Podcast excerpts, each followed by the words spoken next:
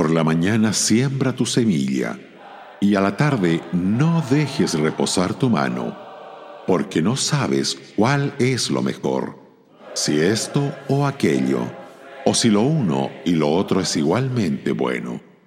Eclesiastés 11, verso 6.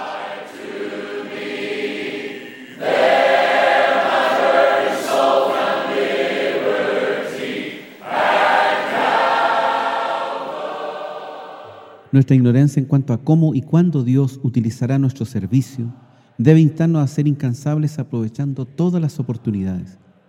El Señor obra a menudo cuando menos lo esperamos y en un número infinito de maneras originales. Un soldado cristiano, haciendo la milicia en una base aérea naval, estaba cerca de la esquina de un edificio testificando a un amigo.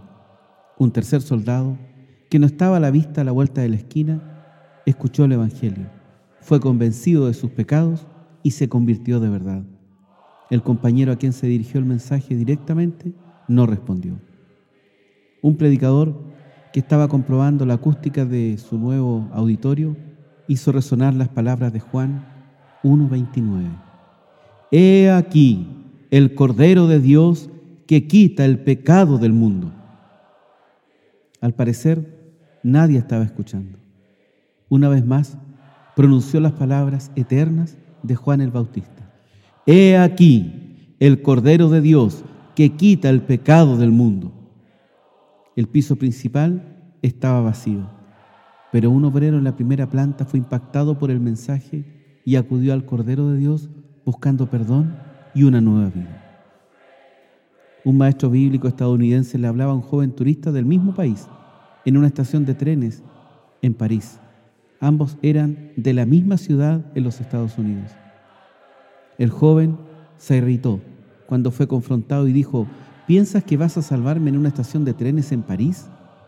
El maestro bíblico le respondió, no, no puedo salvarte, pero nada ocurre por casualidad en la vida. No fue por accidente que nos encontráramos aquí. Creo que Dios te está hablando y que es mejor que lo escuches. En los días que siguieron, un cristiano llevó al joven viajero a Viena mientras le testificaba por el camino. Vuelto a los Estados Unidos, ese mismo creyente invitó al joven a un rancho en Colorado. El mismo día de su estancia en el rancho, se encontraba solo en la piscina. Muy pronto, otro invitado se acercó y le habló tranquilamente acerca del Señor y tuvo el gran gozo de guiarle al Salvador. Años más tarde, el maestro bíblico estadounidense fue presentado a un ardiente joven discípulo al final de una reunión. El nombre le era vagamente conocido. Entonces recordó, se trataba de aquel turista a quien había hablado en una estación de trenes en París. La moraleja, sin duda, es que debemos ser diligentes para Cristo por la mañana y por la tarde, a tiempo y fuera de tiempo. Nunca sabemos qué golpe romperá el granito o qué palabra será aquella que dé la vida.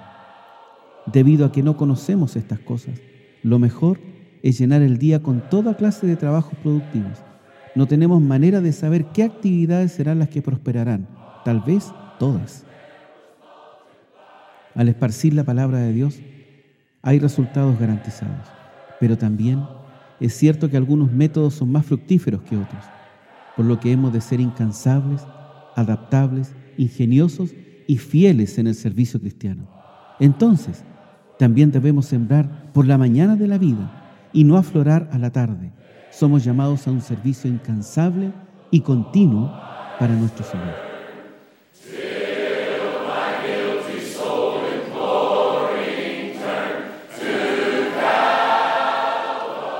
Radio Gracia y Paz, acompañándote cada día.